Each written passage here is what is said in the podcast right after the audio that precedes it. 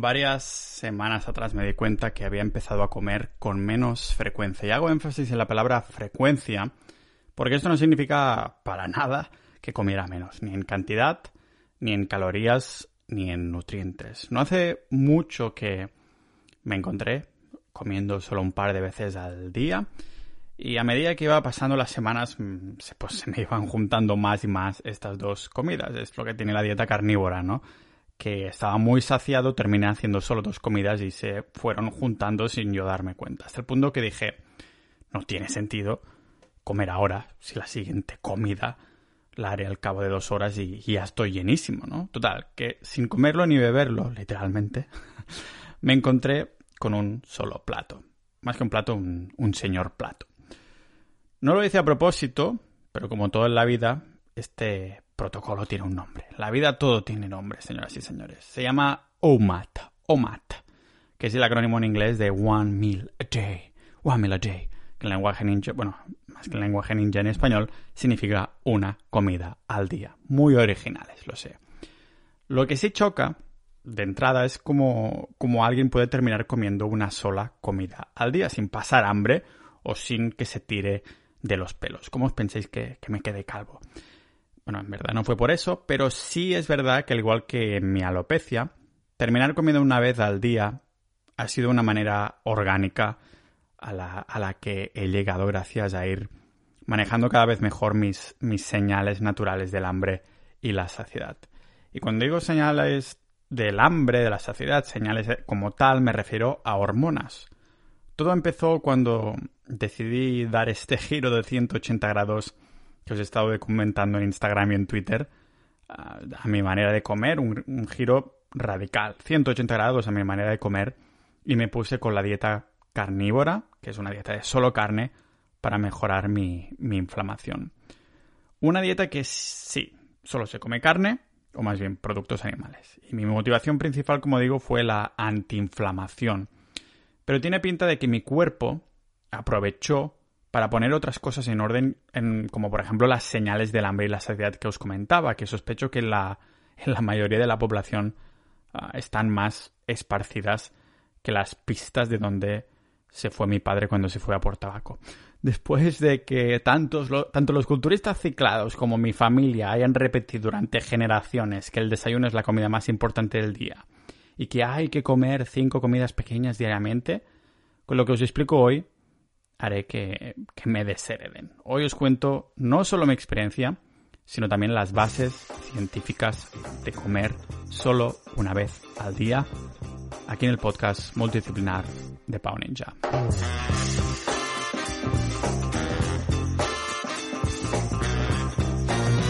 Lógicamente no podemos empezar este episodio sin antes darle las gracias al patrocinador de hoy, de este capítulo del podcast. Y gracias a vosotros también por escucharlo, porque esto hace que pueda seguir indagando en temas tanto científicos como no tan científicos, pero preparando contenido para vosotros para que sea gratuito. Así que muchísimas gracias a carnísima.com.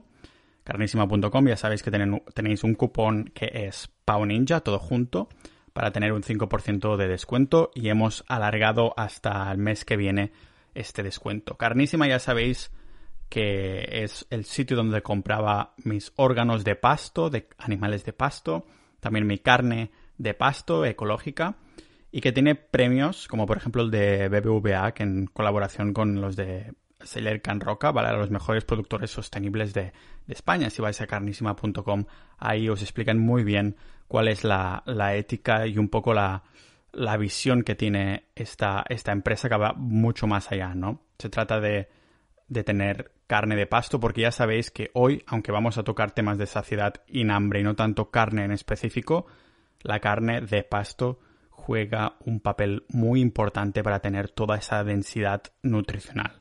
Ah, que nos hará pues jugar con este, con este balance que vamos a aprender hoy. Así que dar las gracias a carnísima.com. Recordad con este cupón ya tenéis ah, un 5% de descuento. Y no es casualidad, no es casualidad que, sean ellos los patrocinadores de este episodio, porque como ya os digo varias veces, yo os voy a volver a repetir. primero creo el contenido, después busco los patrocinadores. Y es un placer tener a Carnísima patrocinando varios episodios, porque, bueno, si la carne es de calidad, esto significa que el podcast también tiene que serlo, ¿no? Y lógicamente os he preparado un contenido que os va, que os va a gustar. He pensado que vamos a dividir este episodio en dos. Antes de hablar de la solo hacer una comida al día, tendremos que entender varios factores, ¿vale? No podemos hablar de solo hacer una comida al día y adoptarlo como un estilo de vida sin antes hablar de, de la saciedad y el hambre. Así que hoy nos vamos a centrar en estos factores, entender la saciedad y el hambre para que en el próximo episodio podamos indagar en la ciencia de comer solo una vez al día en particular, pero antes hay que entender esto, ¿no? De entender realmente qué son estas señales del cuerpo que a veces nos, nos gritan como si fueran a matarnos, aunque en verdad es un amago, ¿vale? A todos nos ha pasado que si estamos acostumbrados a comer montones de veces al día, cuando llega la hora de, hacer, por ejemplo, la merienda, las tripas ya nos empiezan a pedir gasolina, ¿vale? Que cada mañana a las 11 te tomas el segundo desayuno, no te preocupes, que la barriga ya se encargará de hacer un sonido más fuerte que mis pectorales para que te asegures de que nadie de tu alrededor se olvide de que, te está, de que estás pasando hambre. Así que entender por qué tenemos hambre o nos sentimos saciados es esencial si decidimos terminar comiendo una comida al día. Y fijaros, como digo, terminar, terminar comiendo una comida al día, porque no se trata de levantarse un día y solo comer una vez. El sabor de, de la comida está correlacionado directamente con el hecho de si deberíamos o no comernos lo que sea que tenemos en el plato. Más que el sabor, lo llamaremos la palatabilidad, que según la Real Academia Española es de la ah, cualidad de ser grato al paladar, que se puede interpretar de muchas maneras, el sabor, la textura, lo que sea. Y como os podéis imaginar, en esta categoría solo podemos incluir los alimentos que la naturaleza ha creado por sí sola, sin la ayuda de modificaciones genéticas de mano de los humanos o lo que salga de un laboratorio o fábrica. En este aspecto, una comida que tenga un sabor natural, como un chuletón o filete de costillas vendría a ser una elección más obvia para nuestra palatabilidad que es que en comparación con una ensalada, por ejemplo. ¿Cómo conseguimos saciarnos entonces? En este ejemplo de esta comparación de productos, pues es lógico que necesitaremos muchísima más cantidad de ensalada para sentirnos saciados que en el chuletón. Pero ¿por qué 60 gramos de hígado de pescado es mucho más saciante que 60 gramos de chuletón? Bueno, por la calidad. Y cuando digo calidad, no me refiero a la fuente de la comida, pero la densidad nutricional que tenga. Para conseguir saciedad necesitamos comida salvaje que, nos dé esta densidad. Estamos hablando de grasa animal, proteína, órganos, ¿vale? Pero esto tampoco nos responde a la pregunta de qué cantidad de comida deberíamos de comer. Y sobre todo, qué cantidad de comida específicas, ¿no? Calorías o macronutrientes o micronutrientes. Claro que nuestros antepasados nunca se preocuparon de esto porque solo buscaban supervivencia y se apoyaban en sus instintos y señales de saciedad de bueno, de los que hoy parece que tanto nos hemos desconectado. Hasta incluso muchos no lo sabíais, pero hay un índice, hay un índice de saciedad en el que se confirma que la mayoría de comidas son mucho más saciantes que yo qué sé, el, el pan o cualquier alimento que venga del trigo o los cereales, ¿vale? En otras palabras, que podemos comer muchísimas más calorías de pan, pasta o trigo comparado con lo llenos que nos, nos hacen sentir los otros alimentos. ¿Y por qué sucede esto? Es lógico, pues por la falta de nutrientes en el trigo, es pura caloría. La cantidad de, de energía en estos experimentos está negativamente relacionada con la respuesta media de saciedad. Vamos, que mucha energía, poca saciedad. Esto es lo que sucede, ¿vale? Ergo, comemos más de la cuenta sin darnos cuenta, mm, pun intended, y encima ni siquiera nos nutre, por esto no nos llena. Al otro lado de la balanza tenemos el hecho de comer muy poco casi nada y sentirnos saciados. Volvemos al ejemplo de antes. Hígado de bacalao, de bacalao con 50 gramos nos bueno, pues de, bacalao como ejemplo, pero puede ser un hígado de ternera, ¿vale? Con estos 50 gramos nos empezamos a sentir mucho más saciados que nos empezamos con 50 gramos de pan que parece que no hayamos comido nada. Con esto ya tenemos una pista de lo que ayuda a la saciedad y a estas hormonas, la nutrición, no la cantidad de comida que metemos en la barriga. Es por esto ah, que en la naturaleza los animales que comen carne se meten buffets de una vez al día o hasta varios días o incluso una vez a la semana que solo comen. Podemos entonces confirmar ah, y confiar también en, en esta como cantidad de comida que supuestamente comían nuestros ancestros. Tenemos que remarcar varias cosas antes y es que esta gente, cuando digo esta gente me refiero a nuestros ancestros, tenían vitamina D3 a montones, más elevada de forma natural porque estaban al aire libre, muchísimo más que nosotros hoy en día, y menos yo hoy que estoy encerrado en casa que hay como una ola de calor africano que ha venido un par de días en Estonia y estoy sudando. Pero esto de la vitamina D3 es vital considerarlo porque la vitamina D3 tiene esta mm, sinergia con montones de otros nutrientes como por ejemplo la vitamina A.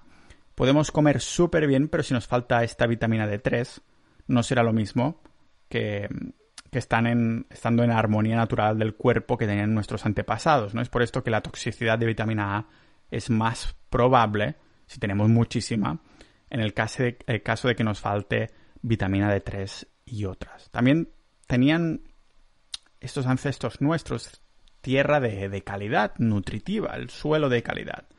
Por esto estoy súper contento de ahora mismo estar en Estonia, aunque sea con esta ola de calor, y haber comido su carne de pasto. Lógicamente estoy totalmente en contra de la ganadería industrial porque es el suelo y césped de Estonia es mucho más nutritivo que en otros países de Europa. Esta tierra de calidad es el motivo principal de comer carne de pasto como fuente de nutrientes y no plantas con sus antinutrientes y toxinas que hablamos de ellas en el episodio 201. Y tampoco, lógicamente, ni carne de ganadería industrial. Por esto os recomiendo carnísima, ¿vale? No solo por tener unas plantas que han sido modificadas genéticamente con el transcurso de decenas de generaciones, sino también por el hecho de la pérdida de calidad nutritiva del suelo, al que ya entramos el otro día ah, cuando hice el episodio de vegano a carnívoro, se llama así, de, de, vegano a carnívoro, y es de vital importancia para la vida del planeta Tierra. Acabamos entonces de descubrir con esto que hemos comentado hasta ahora, sé que hoy es un poquito más denso, justo como la comida nutricional, pues acabamos de descubrir que existen dos tipos de saciedad. La que mm, quieres cosas en la barriga y la que te hace sentir lleno sin tener mucha comida. Desgraciadamente, la mayoría de nosotros solo presta atención al primer tipo. Antes de entender cómo identificado, identificar este tipo de saciedad de verdad que, en la que estamos, ¿no? que sepamos que esta saciedad está regulada por un par de cositas. Si nos faltan vitaminas o minerales, ácidos grasos o lo que sea que necesitemos, nuestro sabio cuerpo nos rogará que le demos un poquito. Y cuando digo cuerpo también incluimos los telegramas que le mandan la mitocondria, que es, literalmente un mundo aparte, un, planeta dentro de nuestra barriga y en cierta manera también ansían estas mitocondrias, estas bacterias, ah, cosas y tienen antojos de ciertos nutrientes porque son organismos independientes que viven, con nosotros en simbiosis en nuestro cuerpo. Es casi como si estuviéramos preñados, ¿no? Que el bebé me pide algo, pues yo podría decir, mi mitocondrio me pide algo. es como, es como también eso, está preñado o como la simbiosis del antisuperhéroe Venom, ¿no? Vives con él, te guste o no, así que mejor que ambas partes estén contentas. Por ejemplo, si tenemos unas bacterias que se alimentan de, de azúcar, dicen, eh, nos estamos muriendo de hambre por aquí, alimentanos. Y entonces nos viene un buen antojo de azúcar. O alimentamos estas bacterias o, al otro lado de la balanza, si no las estamos alimentando, las dejamos morir.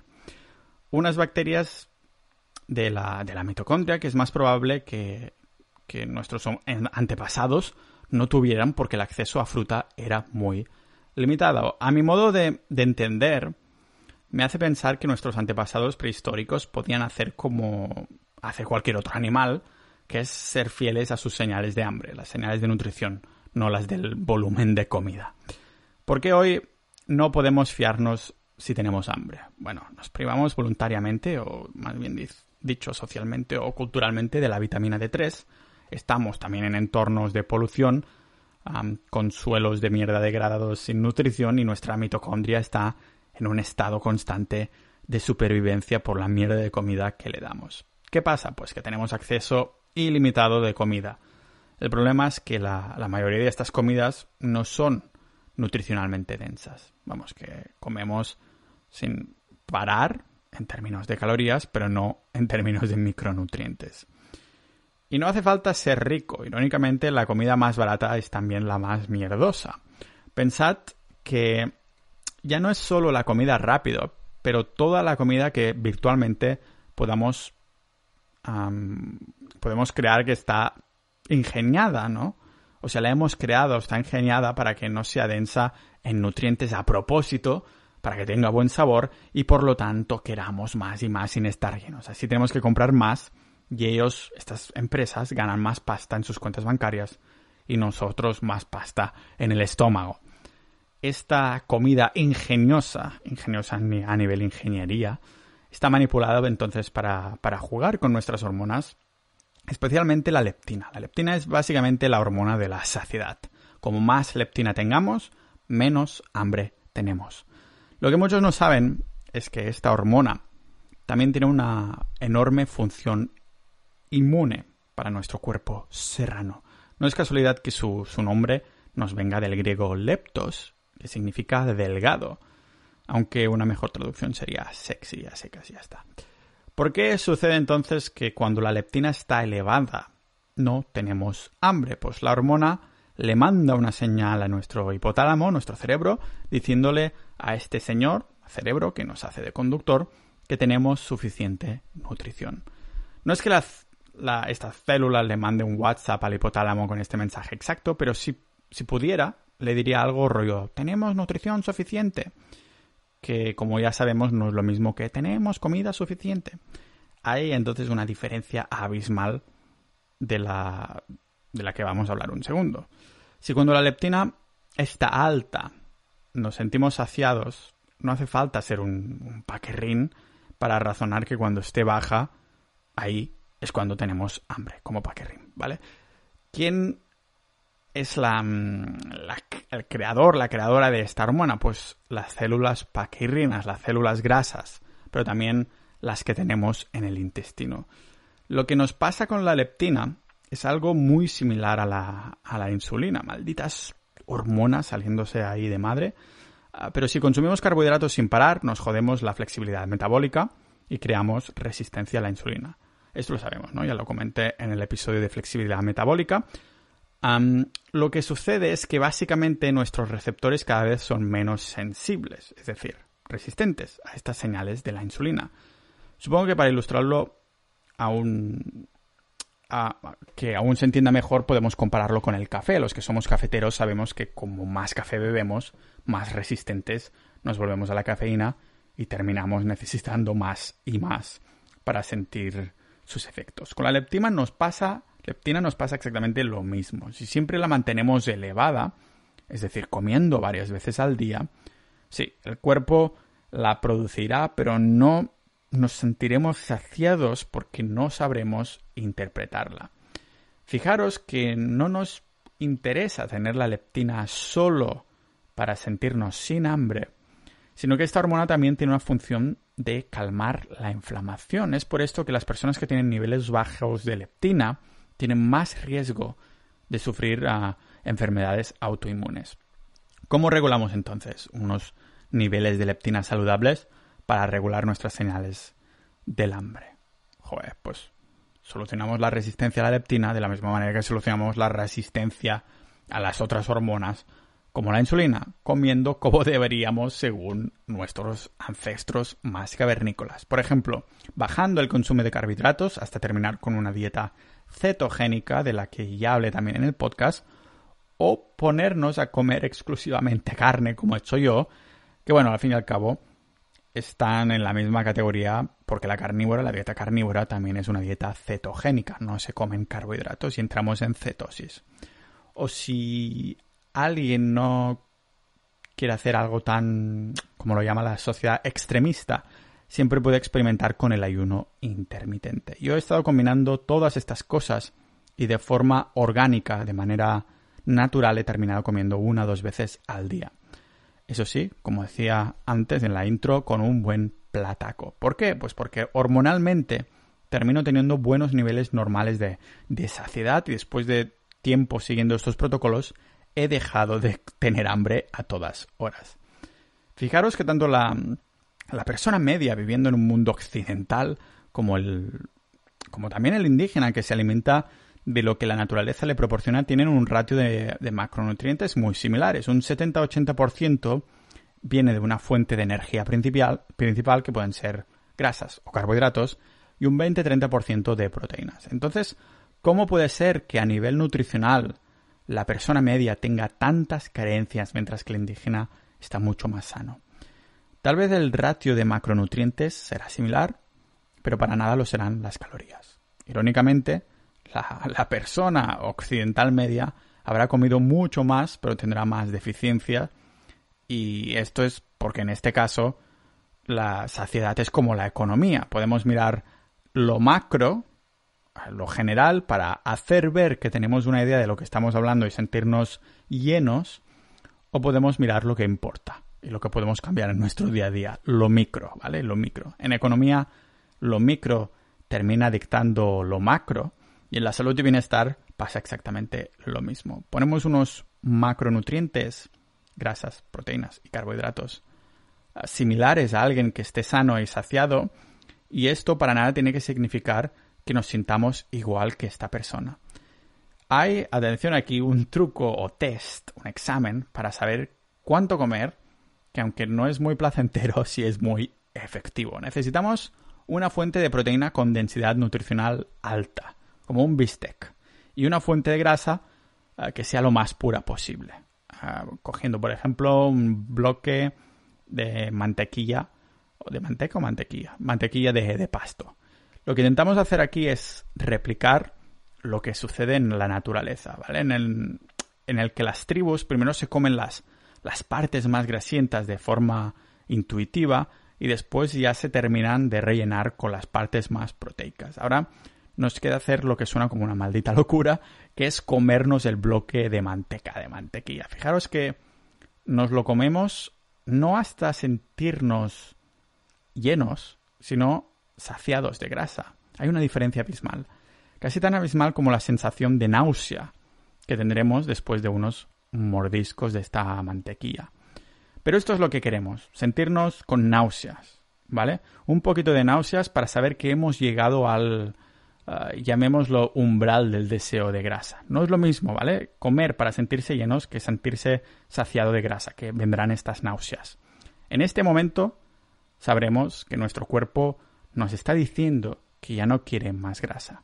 Seguramente llegamos a este punto de comiendo la, mantequilla entre unas 500 800 calorías de, mantequilla pura, pero las calorías no importan tanto como los gramos de grasa que hemos consumido. Aún así, lógicamente, nuestro estómago ni siquiera está cerca de haberse llenado con estos trocitos de mantequilla. Ahí podemos empezar a entender la diferencia entre una saciedad de mentira y una sensación real de tener suficiente. suficiente. Y esto, de las náuseas, me había pasado alguna vez comiendo panceta de pasto. Claro, venía con un hambre que flipas pensando que podía comerme todo un cerdo, pero al cabo de unos trozos ya me sentía que no quería más, con un poquito de náuseas incluso. ¿Por qué? Bueno, un motivo es la densidad calórica de, un gramo de grasa, que son 9 calorías, y en comparación con las 4 calorías que tiene un gramo de grasa o de carbohidratos.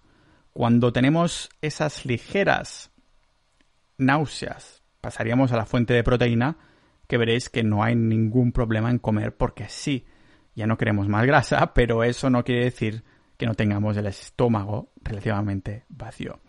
Con esto ya sabríamos un poco el ratio de grasas-hidrato que nuestro cuerpo nos demanda en ese momento, aunque es recomendable probarlo otros días en distintas circunstancias. Lo que pasa es que los macronutrientes solo son la cúspide de la ecuación. ¿Cómo podemos identificar las señales de saciedad del cuerpo para saber qué vitaminas, qué micronutrientes nos faltan? Esto es lo más difícil de identificar y encima podemos terminar comiendo una comida que realmente no nos hace falta, confundiéndolo pues con bueno, la señal de necesidad de una vitamina por confundiéndolo por un antojo. Por esto, si llevamos semanas, meses o hemos adoptado como estilo de vida una dieta densa en nutrientes, como podría ser la de comer solo carne, como he estado haciendo yo, al cabo de un tiempo los antojos van desapareciendo. ¿Por qué desaparecen? Porque tenemos menos deficiencias nutricionales. Así de claro. No es casualidad que el hígado de ternera de pasto, la hueva de salmón, el caldo de huesos o la medusa. ¿Medusa? No, la medusa os recomiendo no comer. La médula de hueso y, y, por ejemplo, hígado de pescado serán tan saciantes. Por esto ayuda a comer comidas densas en vitaminas como estas que acabo de decir para saber que llegaremos a las necesidades de nutrientes que tenemos y después podemos seguir avanzando al resto de comidas para buscar la saciedad tanto de grasas como de proteínas, de los macronutrientes. Tanto las tribus de cazadores como el hipotético humano ancestral carnívoro facultativo del que hablamos en el episodio 194, siempre han puesto por delante primero los órganos, por ser las partes más nutritivas, este sería el orden que tendríamos que seguir, primero los órganos, después las partes más grasas, porque es donde hay la energía, y si habían compartido esas partes con otros miembros de la tribu, pues entonces ya se movían aparte lo que quedaba, partes más proteicas, de proteína magra si vamos siguiendo este orden de, comidas, la señal del cuerpo por, por fin volverá a nivelarse como debería. Lógicamente, todos estos indígenas y ancestros han comido de esta forma de una manera instintiva, natural. No se han tenido que leer un blog o escuchar este maravilloso podcast de Pau Ninja para aprenderlo, pero las señales del hambre y de la saciedad han ido en línea a lo que se esperaba de ellos. Fijaros como en esta escalera. También cabría el azúcar como tal. Nos encanta el azúcar y es adictivo porque activa ciertos neuroconectores del cerebro y esto está hecho así a propósito por la madre naturaleza porque en el mundo salvaje lo dulce es raro.